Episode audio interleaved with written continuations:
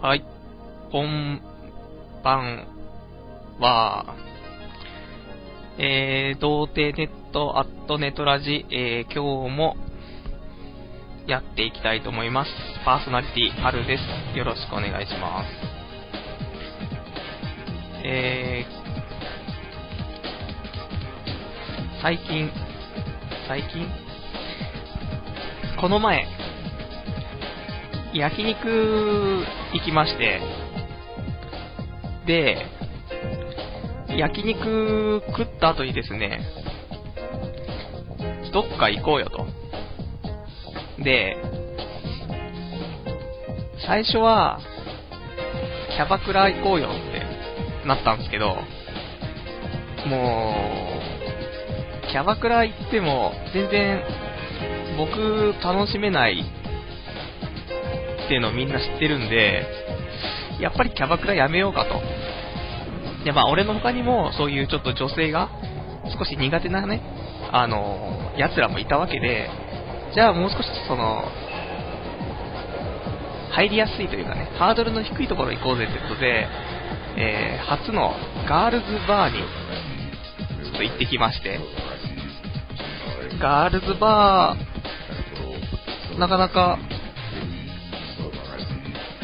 僕のイメージではね、あのーやっぱり、キャバクラだと、なんですかね、あのードレス着た子が、隣に座り、マンツーでね。で、もうなんか、その一般的なね、おしゃべりをずっとし続けないといけないっていう、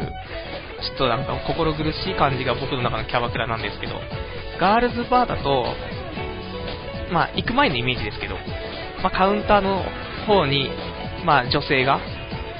まあ、バーテンの代わりに女性がいて、っていうぐらいの、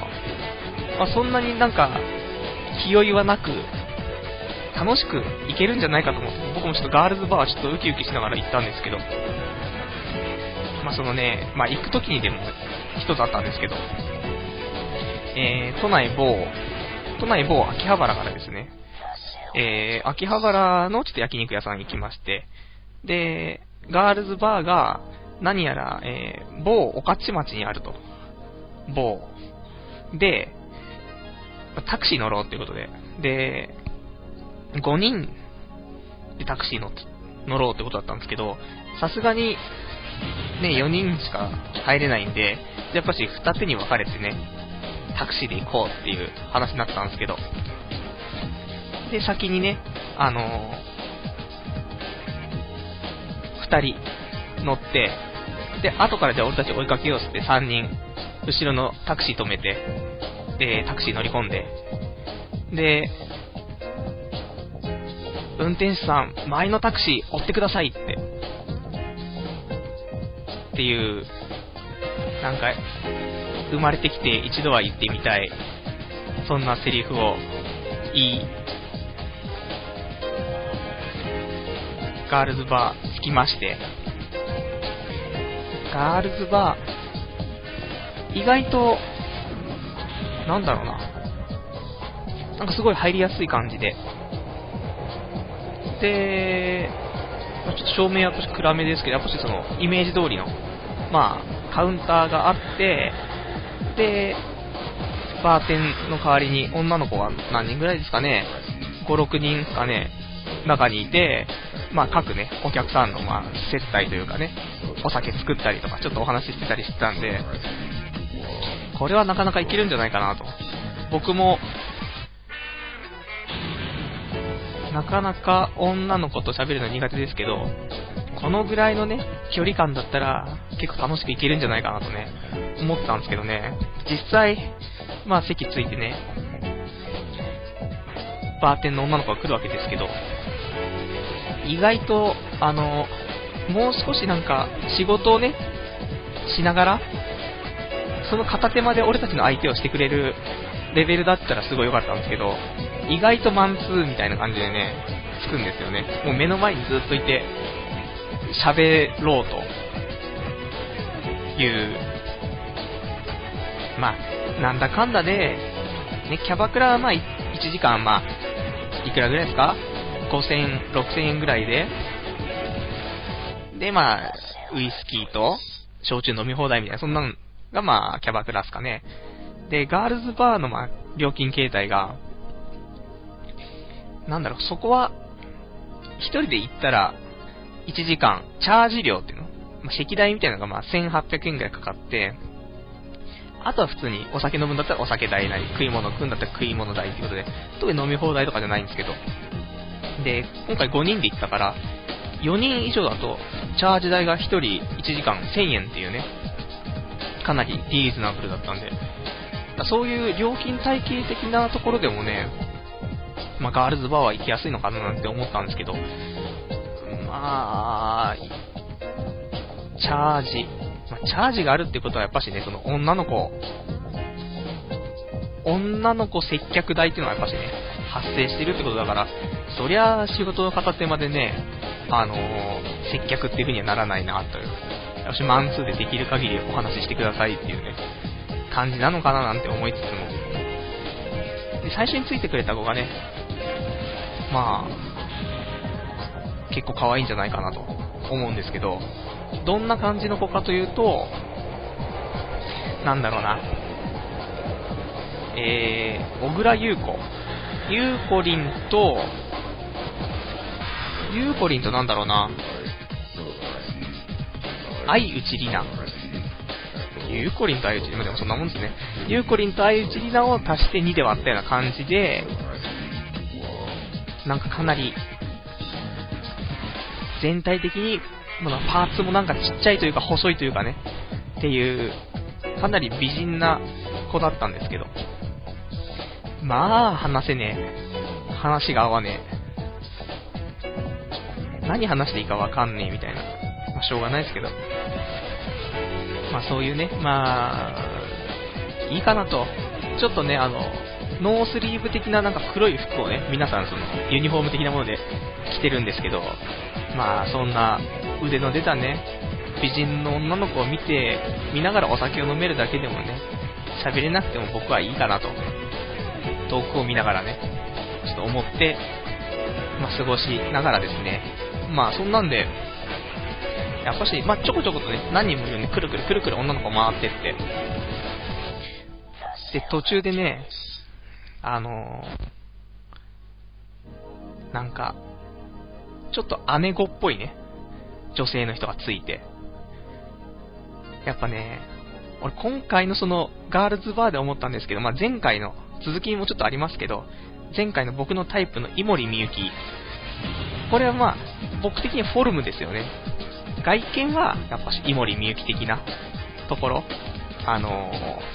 ー、化粧を落としてもあまり変わらず、で、年を取ってもあまり変わらずみたいな。ああいう感じの女性がフォルム的にはね、あの、好きかななんていうのがあったんですけど。で、性格的なところで、で、今回のそのガールズバー行ってやっぱちょっとすごい思ったのが、なんだろう、その姉御肌的な、それでいて、なんだろう、普通ね、女の子だったら、なんか、俺、あんまり、女の子と喋れないんですよ、みたいな話になったら、なんか、そうなんだ、なんでみたいな。で、意外とだってモテるでしょみたいな。クソモテねえよ、みたいな。そういうのが、まあ普通のね、女よ。僕の中での勝手なね。このなんだろうね、このモテるでしょトーク。絶対言ってくるでしょモテるでしょ今回も言われた。なんか、前好きだったバーテンの男の子にちょっと似てるみたいな。モテるでしょみたいな。ちょっとレーシックしてこいよみたいな。完全に、俺、モテたら俺もここでラジオしてないでしょ。リアル充実してればこの時間女、部屋に女性がいたら、ラジオできないでしょうかってね。ああ、だからモテないっていうね。そんなモテるでしょトークもまあいいですけど。で、どこまで何何話しましたっけな？そう。そんで、普通の女の子だったら、そのね、その、モテるでしょ的なね、あの、俺あんまり女の子喋れないんだけどって言うと、なんでモテるでしょうみたいな。って言うんだけど、その姉子は、もう勝手に俺姉子って今言い始めましたけど、姉子は、あれでしょうって。なんか、喋りたいんだけど、喋れないタイプでしょみたいな。ダメだよ自分で心、なんか、扉閉めちゃうみたいな。もっと喋って喋ってみたいな。そういう、ちょっと決めつけではあるけども、その俺の本質を見抜き、それでいて、そのリードしていく。だけどそれも、うざくないレベルの、なんていうの？アプローチの仕方引っ張り方？このぐらいの女性がやっぱしいいなと思って。だやっぱり少しソフト S な女性なのかしらね。とかってちょっと思ったりしてね。そう、こういう、俺今度も、だからね、今度、ガールズバー行ったら、まあ、もう、もう、もう俺ガールズバーもな、そんなんであんまり喋れねえからあんまり行きたくねえなとか思ってるんですけど、でももしそのガールズバー行ったら、そのね、あの、姉子、まあ姉子姉子言ってるけど全然俺より年下なんだろうけど、多分22、3なんじゃないかなと思うんだけど、ね、その子のちょっと血液型を聞いて、統計取りたいなと。意外と何型なのかなでも、まあそれでね、ちょっとずつ僕も統計を取って、外見が井森美幸みたいで性格がその子みたいなこと付き合えたら、毎日楽しいんじゃないかななんてね。まあ一生そんな日は来ない気がしますけど。まあそんなガールズバーで飲みつつね。で、くるくるくるくる、まあ女性変わっていき、したら奥の方でね、男3人組かなのやつがちょっとまあはしゃいでるわけですよ。急に大声出して、手拍子して、42、42っつってるわけ。何かなと。で、そのバーテンさんに聞いたら、なんか42歳の誕生日らしいですよ、みたいな。その42歳の奴らが、その、バーテンの女の子に、ずーっとなんか、くっついて、写メを撮ってるわけよ。もう写メとか禁止だし、みたいな。もう、で、3人、でもしょうがねえのかな？モテなそうな感じの42歳。でもなんかもうあれ見てると俺も、あと十何年かしたらあんなになっちゃうのかな？と思って。42歳の誕生日で、とかね、ちょっと思ったりしてね。で、その写真撮られた子が、こっち戻ってきて、まあすごいね、しんどそうな感じだったんだけど、で、ちょっとその子とは、で、その子っていうのが、さっき最初に言ったその、小倉優子と、相内里奈を足して2で割った感じの子ね。やっぱし美人だから、まあ写真はね、迫られるのはしょうがないかなとは思うんだけど。で、その子が戻ってきて、で、なんかいろいろ話してたんだけど、で、まあ、なんだかんだ言って、もうそこでもうすでに1時間半ぐらいいたんだけど、もうなかなかやっぱ喋れねえんだって言ってたんだけど、どんな話が好きなのとかって話になってって。で、周りのね、や、あのー、奴らがね、あの、アニメとかね、好きだ、好きなんだよとかっていう風にね、言ったら、私もアニメ好きなんですよ、みたいな。前の彼氏の影響で見るようになって、つって、トラドラって知ってます？みたいな。トラドラ知ってますけど、みたいな。で、隣に、その姉子がいたから、俺この話乗っても平気なんすかね？みたいな。で、喋れ喋れって言うから、トラトラドラの話をね、して。でもね、やっぱりね、喋りやすいことは多分どんな話でもね、喋れんだろうけど、あんまりやっぱり得意じゃないね、あの、ことはね、なかなか話は弾まないよねってね。とまあ、いくらこれが俺のお得意ジャンルのアニメだとしても、俺がもう、ね、前期、この、秋から始まったアニメとして一番面白いのはトラドラだと思っていたとしても、なかなか弾まねえと。とかね、思ったりした、まあ、ガールズバーの一晩の思い出ですけど。結構ガールズバー最近流行ってます。あ、最近？結構前から多分流行ってると思うんですけど、意外になんか、僕の周りだとそこまで行ったことある人もいなくてね。まあ、もう少し接客がね、あの、近くない感じの、なんだろうね、あの、一般人相手にしてる商売っていうのは、あれなんですかね、その、例えば、おしゃれ服屋さんにしても、接客が近いでしょ。もう、こっち、お店入るので精一杯なのに声かけてこないでみたいな。まあ、そんな、もう少しね、離れて見ててほしい。だから、そういうキャバクラとか、ガールズバーの方も、もう少し離れて、で、仕事をしながら、で、僕とね、その一緒に連れが、普通に男同士とかで喋ってるところで、で、ちょこっとその分かる話があったら、ちょこっとって入ってきてもらって、で、話盛り上がればそれでよしで、盛り上がんなかったら愛の手入れてくれるぐらいで、話進んでって、で、たまにこっちが振ったりした時に、まあ、ちょこちょこって話してくれて、それを1時間なりね、進めれば、僕ももう少し喋れるんじゃないかなと思うんだけど。まあ、でもまあまあ、キャバクラよりはいいね。キャバクラはきついね。なんかもう、無理だもんね。人種が違う人に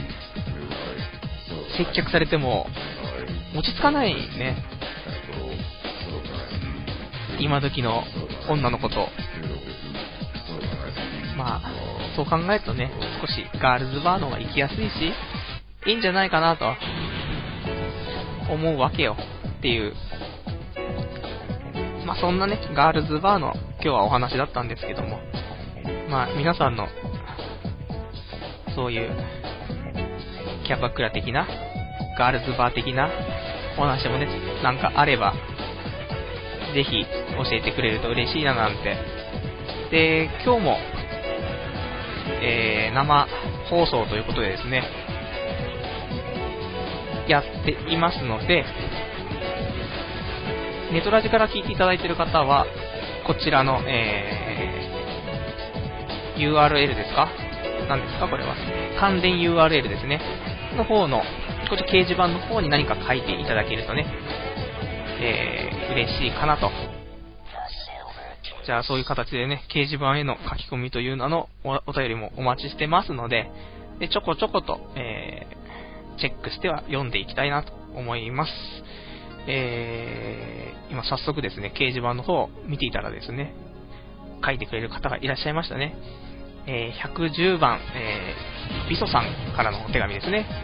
えー、放送はシラフでしているのですか？というね、ご質問が、え、今、舞い込んできましたけども、放送はシラフですね。なぜなら、え、第1回第2回？いや、第1回ですね。えー、その幻となっている第1回が、えーと、去年の12月の24日のクリスマスイブにやったんですけど、その時ね、あのー、片手にスパークリングワインを持ち、ラッパ飲みしながら放送してたんですけど、とんでもなくひどい放送になってしまって、まあ今も、もしかしたら、とんでもないことになってますけど、こんなもんじゃないですね。こんなものの日じゃないぐらいひどい放送だったので、もうお酒はやめようと。で、もし一回ね、お酒でやって面白くても、絶対次、次同じテンションにもならないんで、まあ、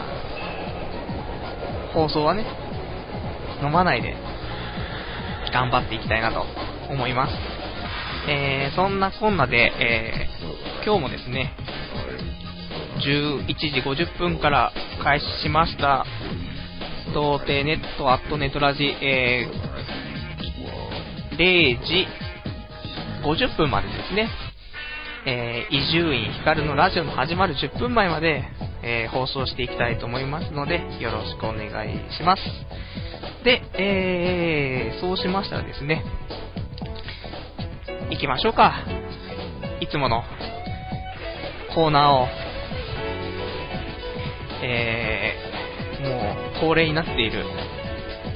かと思われるですね、こちらのコーナー、えー、黒歴史からこんにちはのコーナーですね。えー、このコーナーがですね、僕が、まあ過去10年ぐらいですか、まあ、9年ですか、つけている日記の中からですね、えー、今日と同じ日の日付のですね、日記を、まあ、1年ずつ振り返って読んでいこうじゃないかという、まあ、過去の日記を読むコーナーなんですけども、まあ、黒いね、黒歴史が結構盛りだくさんなんで、この辺もね、公開していきたいなという感じなんですけど、このね、コーナーもですね、えー、皆さん、受けのいい人と悪い人がやっぱしいましてですね、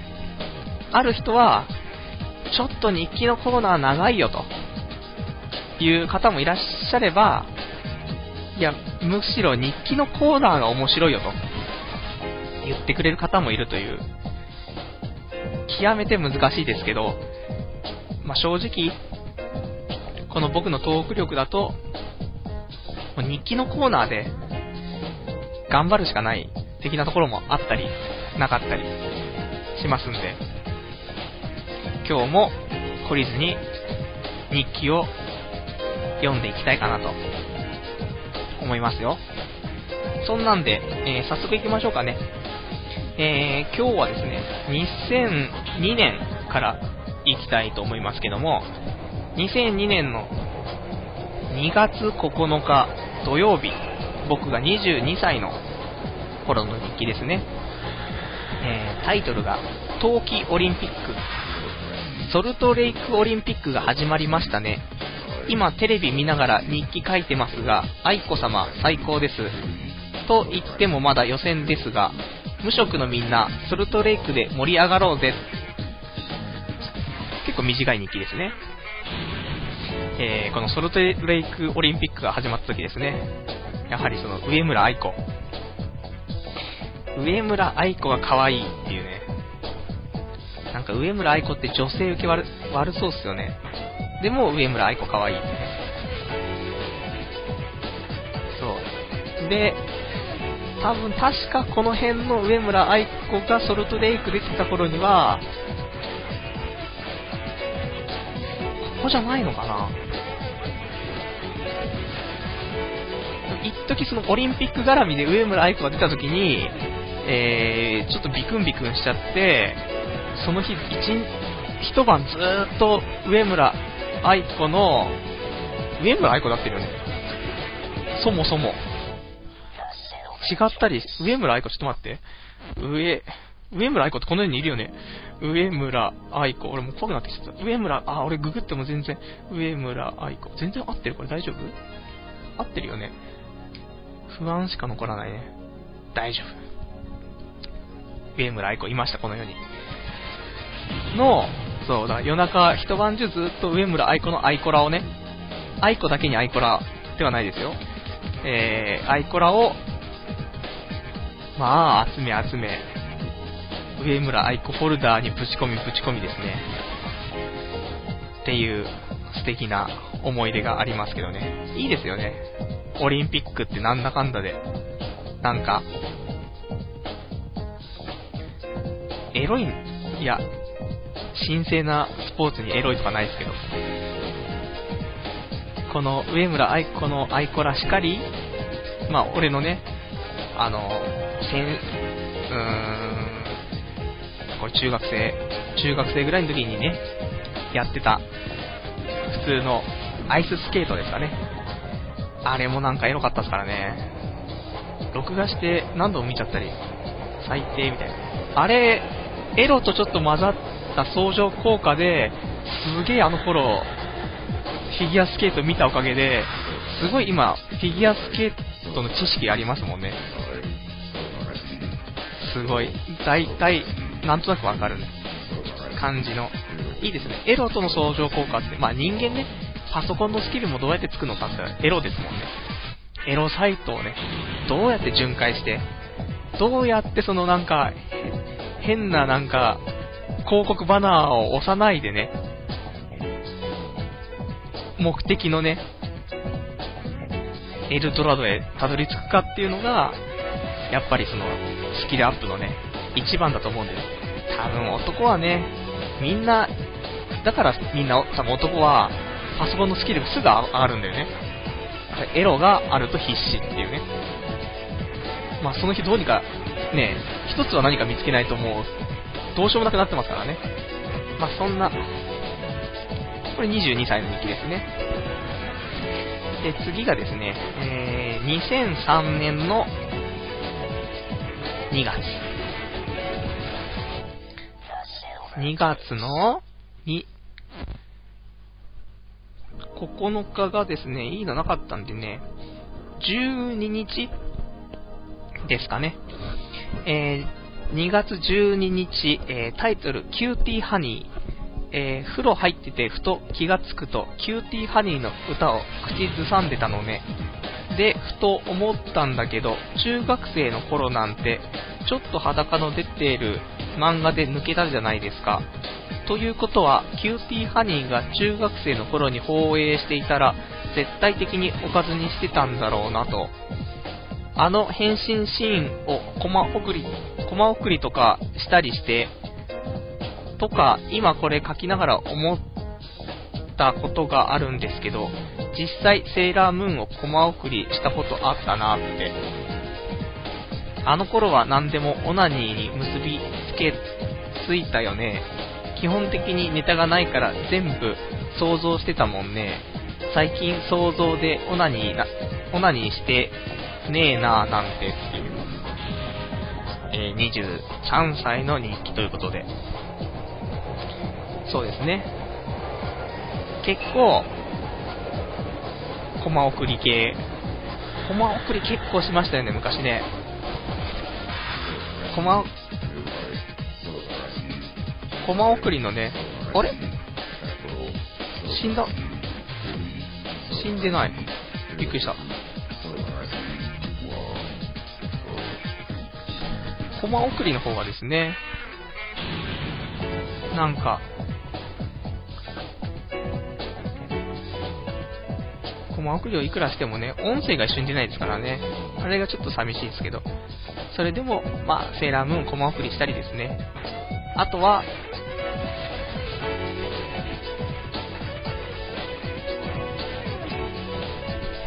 なんだろうな、あのー、あれがありましたね。ストリートファイター2。スーパーファミコンの頃のね、あの格闘ゲームのストリートファイター2で、チュンリーが百列キックをしたとき、ちょうどその、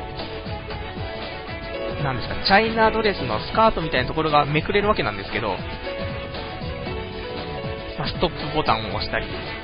ストップボタンを連打したり、あとスピニングバードキックは、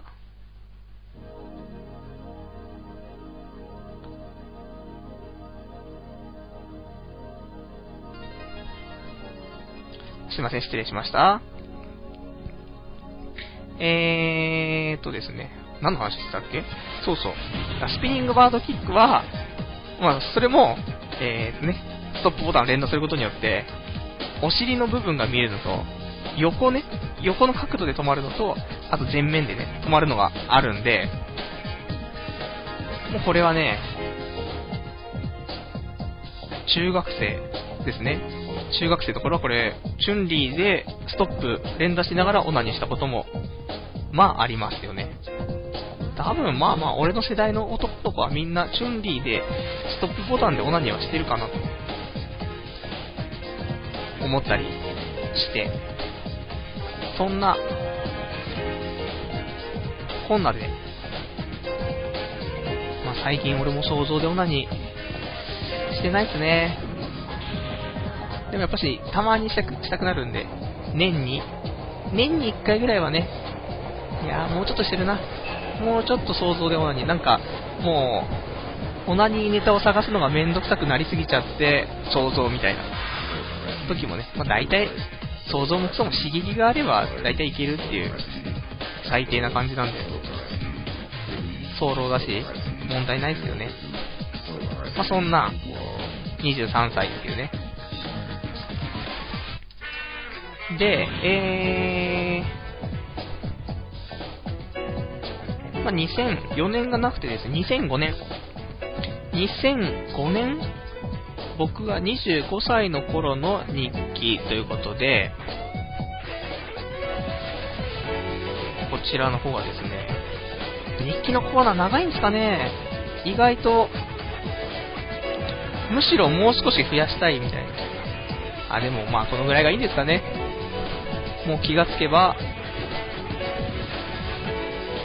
12時23分ですからね。あと30分もなく終わってしまう。という、ラジオですけども、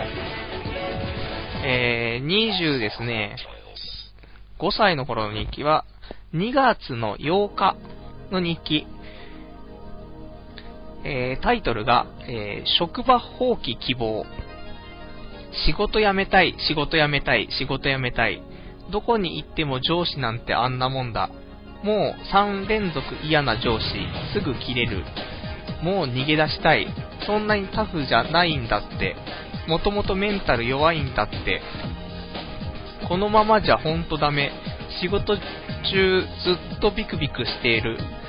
胃がキリキリして過呼吸になる。やめたい、逃げたい、行きたくない。ブルーマンデーがよくわかる今日この頃。毎日憂鬱だけど、月曜日はさらに憂鬱だよね。残業はいくらでもやるから楽しい職場がいいな。ビクビクしなくていい職場がいい。発言一つするのもビクビク。中学の部活を思い出すな、暴力顧問。何にも歯向かえるわけないじゃない。上の人間に自分の今後を決める力があるんだから。一つも能力のない俺は一生コンビニとかでアルバイトして生きていかなくちゃいけないのかと思うとどうしようもない。やる気があっても実力が伴わないから仕事なんてできるわけないんだよ。全然社会に適応できない。でもまあ死んだら終わりだし、死ぬのはもったいないし、死にたくもないので、どうしようもなくなったら本当にやめます。今、ネットで求人サイト見てるくらいだしな。こんな不安定な時に自分を肯定してくれる人がいるのはとても頼りになる。ちょっと元気出ました。ありがとう。さて寝よう。起きたら怒られに会社に行く。起きれなかったら会社に行かない。病気になりたいなんて、病気になんてなりたくないけど、ほんの少しはそういう心もある。多少の不可抗力を望む力なき哀れな男よの、という日記っていうことですね。まあ、一番仕事がね、辛かったのが25歳ですか。ちょうど、えー、これ、正社員とかになったんですよね、確か。で、働いてて、でも、まあ、基本がね、まず、会社のスタイルが朝9時半出勤。で、定時が6時半なんですけど、えー、6時半に帰った試しはなく、基本終電で帰るか、その後、ちょっとタクシーで帰るか、っていうのが毎日続き、まあ、ある日は、えー、朝9時半に行ってから、えー、職場の全員集められて上司のお説教が始まり、えー、夕方の5時ぐらいまでずっとお説教が続き、そこからお昼ご飯を食べて、そこから終電まで仕事みたいな。そりゃね、もう、やめたい、なりますけど、もう俺もう元々ね、あの、怒られるともうどうしようもなくなる感じなんで、怒られた瞬間にもう俺顔が真っ青になるんですよね。みんなに心配される。顔真っ青だけど大丈夫まあしょうがないですよ。メンタル本当に弱いですからね。メンタルまあしょうがないですよ。日本人はね、もともと弱いですから、そういうのちょっと言い訳にしながら生きてきた感じですけど。まあまあ、どこの会社行っても、上司はみんなこうですよね。理不尽な。5分前に言ったことを、すぐ覆す的な。しょうがないみたいな。でもいいんでしょうね。そういう、綺麗な、なんだろう、上司が分かってるね、職場にね、行ってる人もいるんだろうし、どこ行ってもこんな上司にしか巡り合わないっていうね、人もいるだろうし、まあもうね、2月ですから、そろそろ、まあ3月、4月と新社会人増えてくると思うんですけど、基本は理不尽っていうことですよね。しょうがないです。もう何も、もう一言も喋れないですもんね。喋った瞬間に何か言われますからね。まあね。そのぐらいの勢いで、気持ちでね、新社会人望んだ方が、まあ、ギャップは少なくて済むんじゃないかなと思うんですけど。頑張ってね、行きたいというところで、まあ今僕派遣なんでね、全然関係ないですけどね、こんな話もね。3年前の俺の方が頑張ってたっていう話ですね。で、えー、次が、あー、2006年と2007年がなんかいい日記がなくてですね、2008年の日記っていう、今日はなんか日記のコーナーがすぐ終わっちゃいそうですね。寂しいですね。そんな、2008年ですね。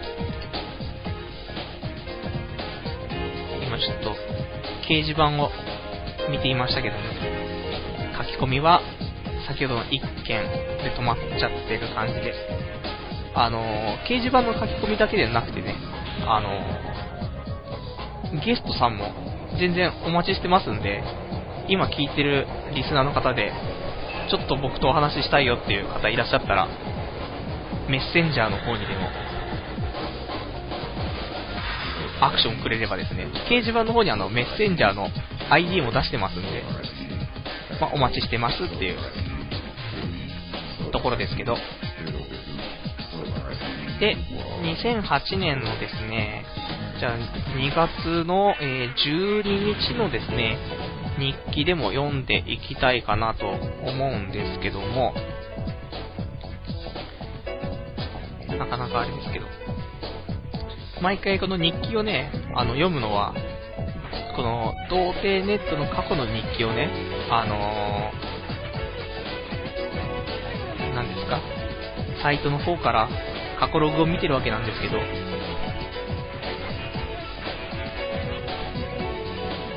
こちらの方が、なかなか重くてですね、ありました。えー、2008年2月12、えー、タイトル喉。土曜日の夜から喉が痛い。そして日曜日の朝、喉が痛い。それでも朝から一人でカラオケに行く。10年ぶりくらいでしょうか、人から。歌い始めてすぐ思い出しました。すぐ思いました。これ熱あんじゃね。まあ気にせず1時間、ニコニコで人気な歌を歌う。全然音取れない。たまにはカラオケの練習をしないといけないみたいですね。日曜日でも1時間ワンドリンク付きで400円ぐらい素敵な価格帯。そしてそのまま友人に会いにえー、夕方くらいに別れる。うん、熱あるのかな喉は相変わらず痛い。自宅に戻り、飯を食うが喉が痛い。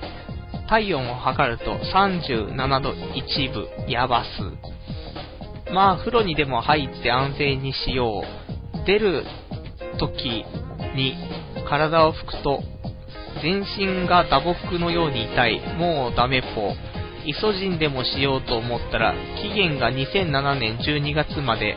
まあいい、今日はこれで、明日新しいのを買いに行こ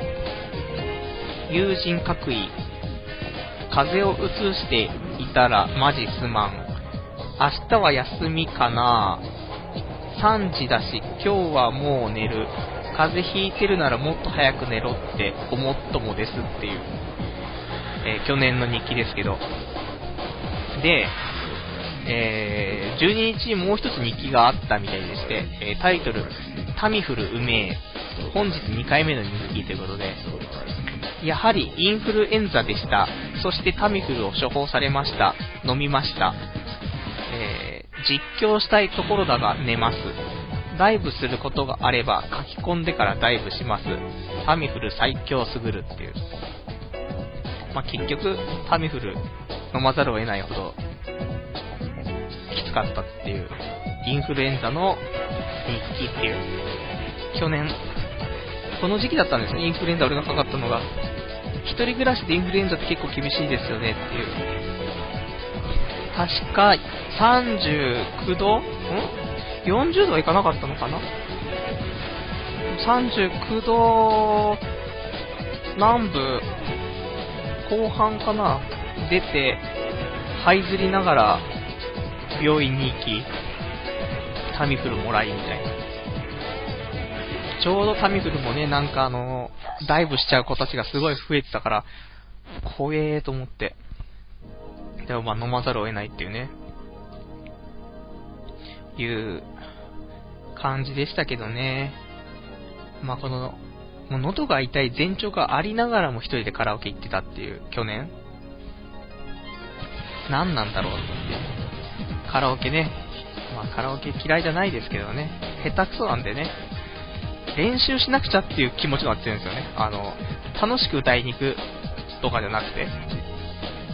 いつか大勢の前で歌う可能性があるのであれば、少しでもまっとうな歌が歌えるように練習を今のうちにしておかないとという、そういう気持ちでいつもカラオケ行ってますんで。で、カラオケで思い出してましたけど、この間、ラーメン屋に行ったんですけど、ラーメン屋入って、で、席座って、メニューを見たら、下の方に、カラオケパックって書いてあったんですよ。ラーメン屋、もうラーメン屋も名前来来軒ですからね。来来軒で、えー、カラオケパック。なんだと。それなんか奥の方にカラオケルルームっていうか、カラオケの部屋がなんか2つとか3つぐらいあって、なんか今僕チラシ一瞬持ってきたんですけど、欲張り特特プラン、お一人様980円で、えー、カラオケ2時間歌い放題プラス、えー、お料理3品、レバニラ炒め、シューマイ、鶏の唐揚げとか、豚肉とピーマンの炒め、野菜炒めとか、なんかそんな感じのが3個選べるみたいな。すげえと思って。ラーメン屋とカラオケ、合体すんだって。ラーメン屋のレシートにカラオケ2時間とかってのが出るのかと思うと、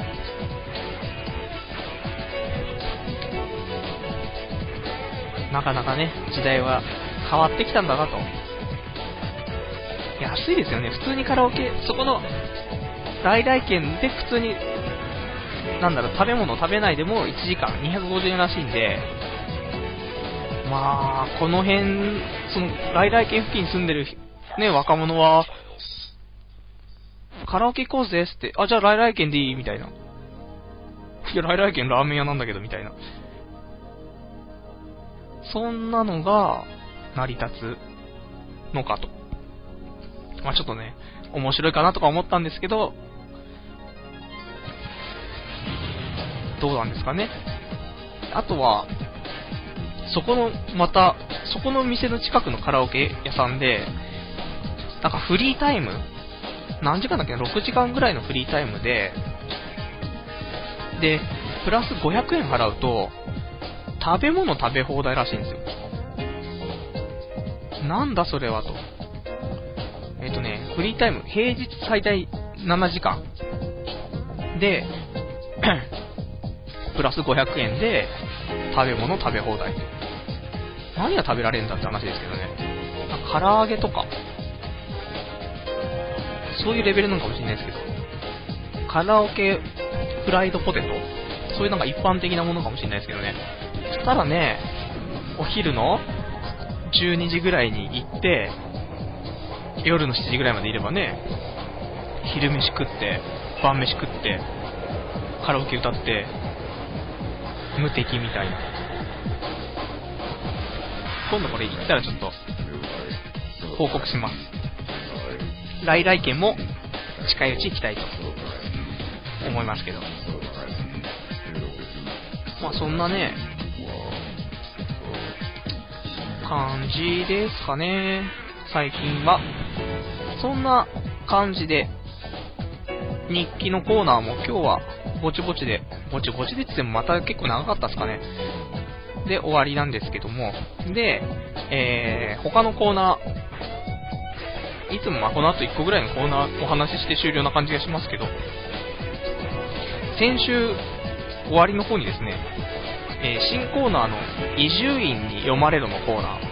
えー、まあ、一応このコーナーが、ま伊集院のラジオ、深夜のバカ力にハガキを送ると。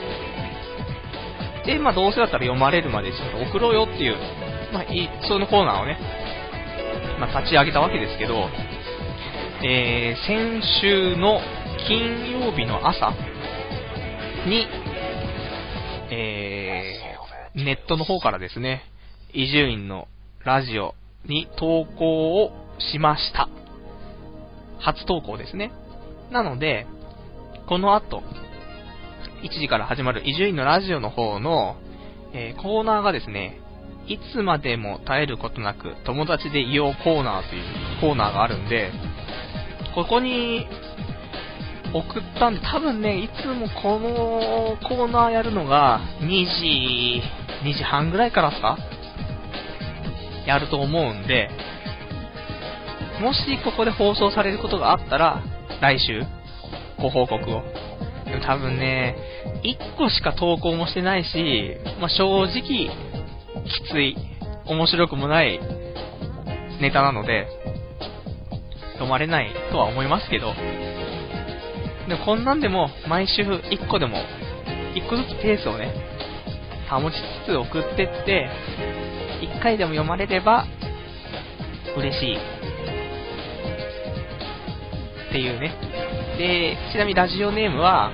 あの、僕がいつもゲーセンのストリートファイター4で使ってるキャラクターネームで、パーマン9号っていうラジオネームなんで、もし、いつまでも耐えることなく、友達でイオコーナーを聞いてるときに、パーマン9号ってことが聞こえたら、それは俺です。まあ、100%読まれないけど。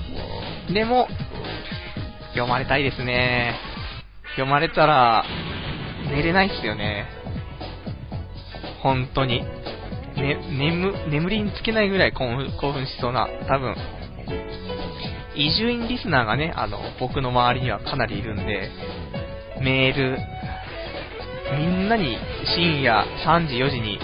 メールしちゃう気がしますけどね。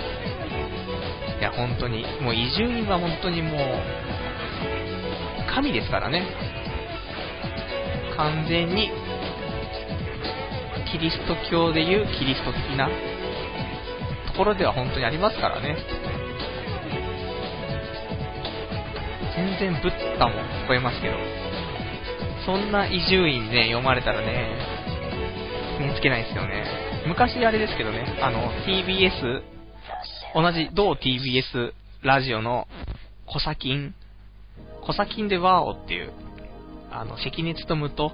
小堺和樹がやってるラジオの方で、僕は中学生の頃に1回だけ読まれて、この時もテンションが高かったっていうね。それ以来、読まれないですね。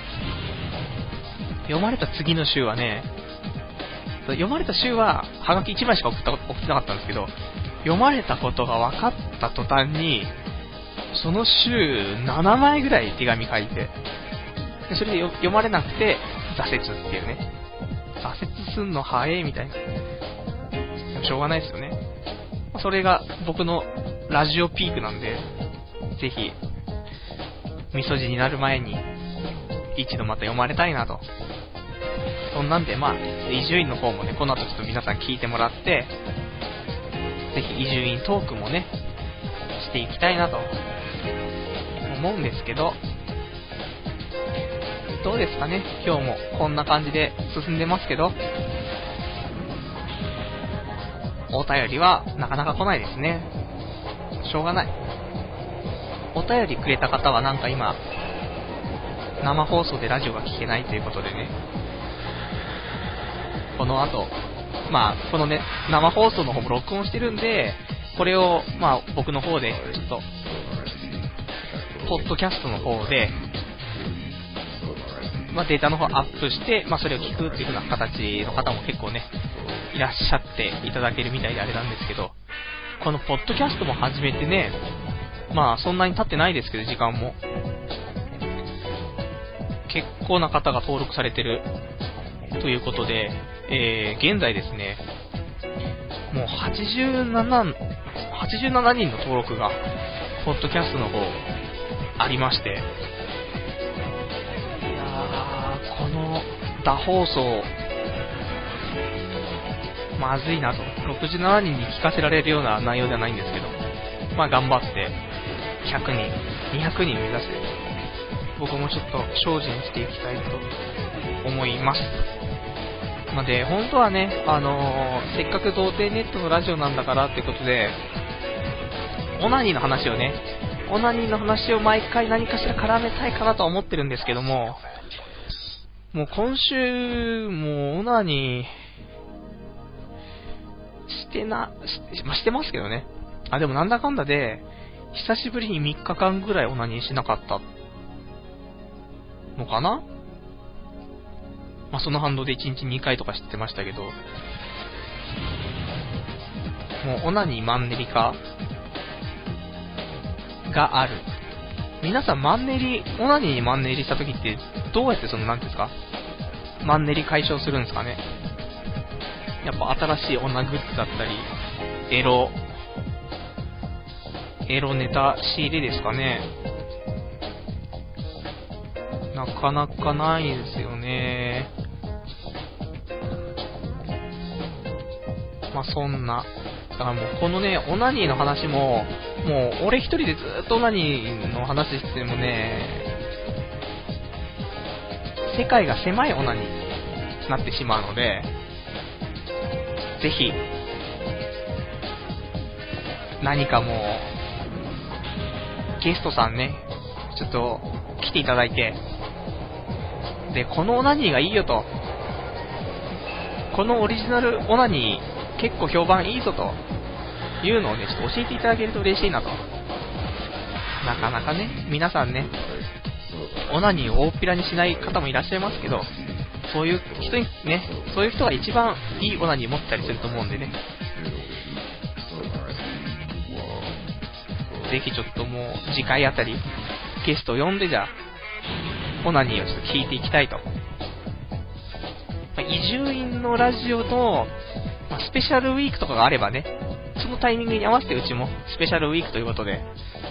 ゲスト呼んだりしてお話をしていけたら、まあいいかなとは思うんですけどね。まあそんな。で、まあ、結局いろいろコーナーはあるんですけどね、何分やっぱりもう一人じゃ進めていけない形があるんで、さあ、どういう風にやっていこうかと。あとはでもう、まあ、オナニー最前線やりつつ、出会いサミット、オナニー研究室と。うん、なかなか、内容が、ないよっていうね、お話ですけど、もう少しなんかね、あの、こんな話とかみたいなのがあったら、もうそういう話してきますから、ぜひもうお手紙をいただけるとね、お手紙中心で行きたいです。このラジオの方もね。なかなか一人でね、喋るのも、途中でね、心折れちゃった時は、あの、続かない時が多いんで、それでもま生放送は1時間喋りきらないといけないという。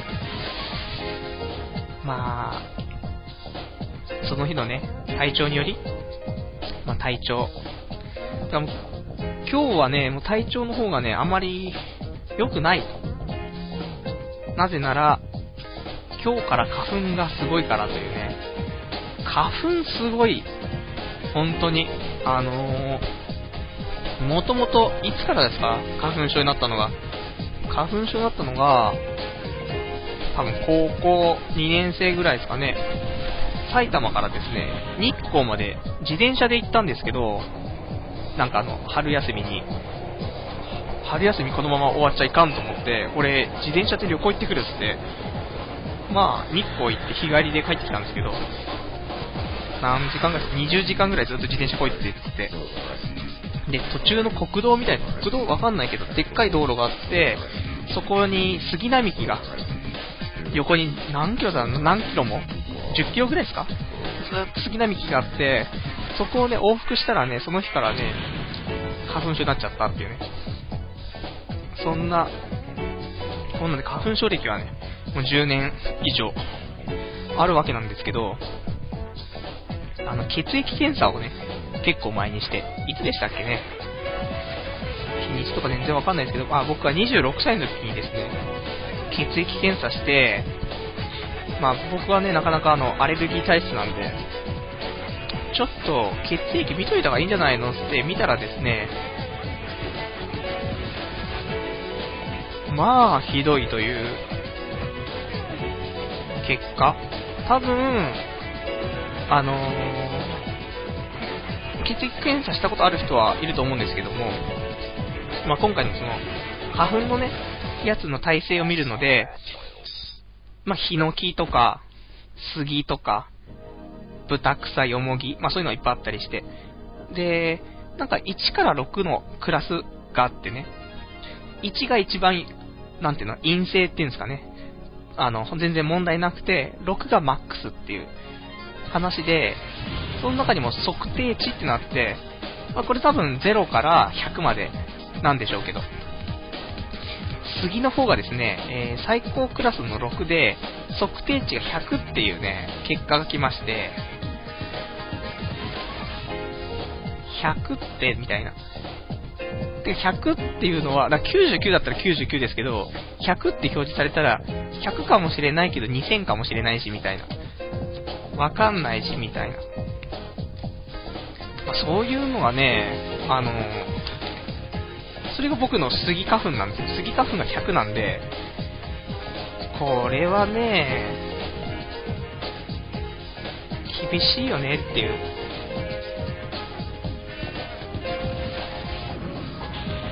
話ですよ。で、今週、今日から、この一斉に飛び出したのも杉、杉なんで、ヒノキ？杉ですよね。もう、もう鼻が痛いですよね。なんか鼻の裏の、口の中の裏みたいなよくわかんないですけど、あの辺の。が痛いし、もう目も痛いし、朝とか起きるともう目やにで目開かなくなってるし、みたいな。結構ね、最近多いですからね。この花粉症。もう全然昼間動けないみたいな。じゃダメじゃんみたいな。ダメですね。もう動けなくなっちゃうんですよね。本当に。結局ね、夏しか動けないんですよね、人間。アクティブに。暑いから嫌だとかって思うんですけど、花粉飛んでないし、寒くはないし、まあ一番動けるのは夏ですよね。それ以外はもう動けないですよね。寒いし、みたいな。花粉すごいし、みたいな。もうそれだけでもう何もできないみたいな。だから今の時期が一番苦しいですよね。まあそんな花粉。多分今後も花粉症ネタは日記の中でも出てくるとは思いますけど、そんなね、皆さんも花粉症気をつけてね、加湿器使うなり、空気清浄機使うなりね、して、なんとか頑張りましょうっていうね、いう話ですけど、じゃあまあ今日もね、もうそろそろ1時間経ちますんで、そろそろ終わりなんですけども、じゃあ僕最後にね、一言、今週気がついたことがあったんですけど、それだけちょっと喋ってね、今日終わりにしたいと思うんですけど、日本人って、この間 Yahoo ニュースとかで出てたと思うんですけど、日本人の、なんか世界でいう、どのぐらい、薄毛、薄毛的に日本人は世界で何番何番目なのか的な話がなんか、世界で11番目に薄毛だとかってなんかあったと思うんですけど、そうだから、ね、世界ね、あんだけ世界国がある中でね、11番目に薄いってかなり薄いんだなとか思ったんですけど、本当に思ったのが、日本人ってちょんまげ、昔からしてるじゃないですか。ちょんまげって、あんな不可思議な髪型って、多分このようにね、他の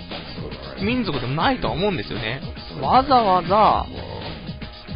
なんだろう、反り上げて、みたいな。なんであそこの部分だけ髪の毛をなくしてるのに上に乗せてるのみたいな。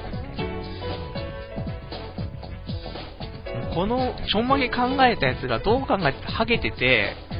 それを隠すために、お前らちょんまげ、今日からちょんまげにしろみたいな。これにすることによって俺のハゲが目立たないみたいな。っていうのが多分幕府的なものが一番偉いやつが言い始めてちょんまげなんじゃないかなと。なハゲてる民族は意外とこういう上の人間がね、ハゲ上がってればっていう、まあなんでもない話ですけど、いないでしょ、ちょんまげなんて、あんなわけのわかんない髪型してるね、民族は。おかしいですもんね。まあまあ、そんなことを思ったっていうね。まあ、ちょんまげの由来が全然わかんないからあれですけどね。詳しい人いたら今度教えてください。まあ、そんな、こんなで今日も、もう、終わりましょうかね。もう少し充実させたお話をね、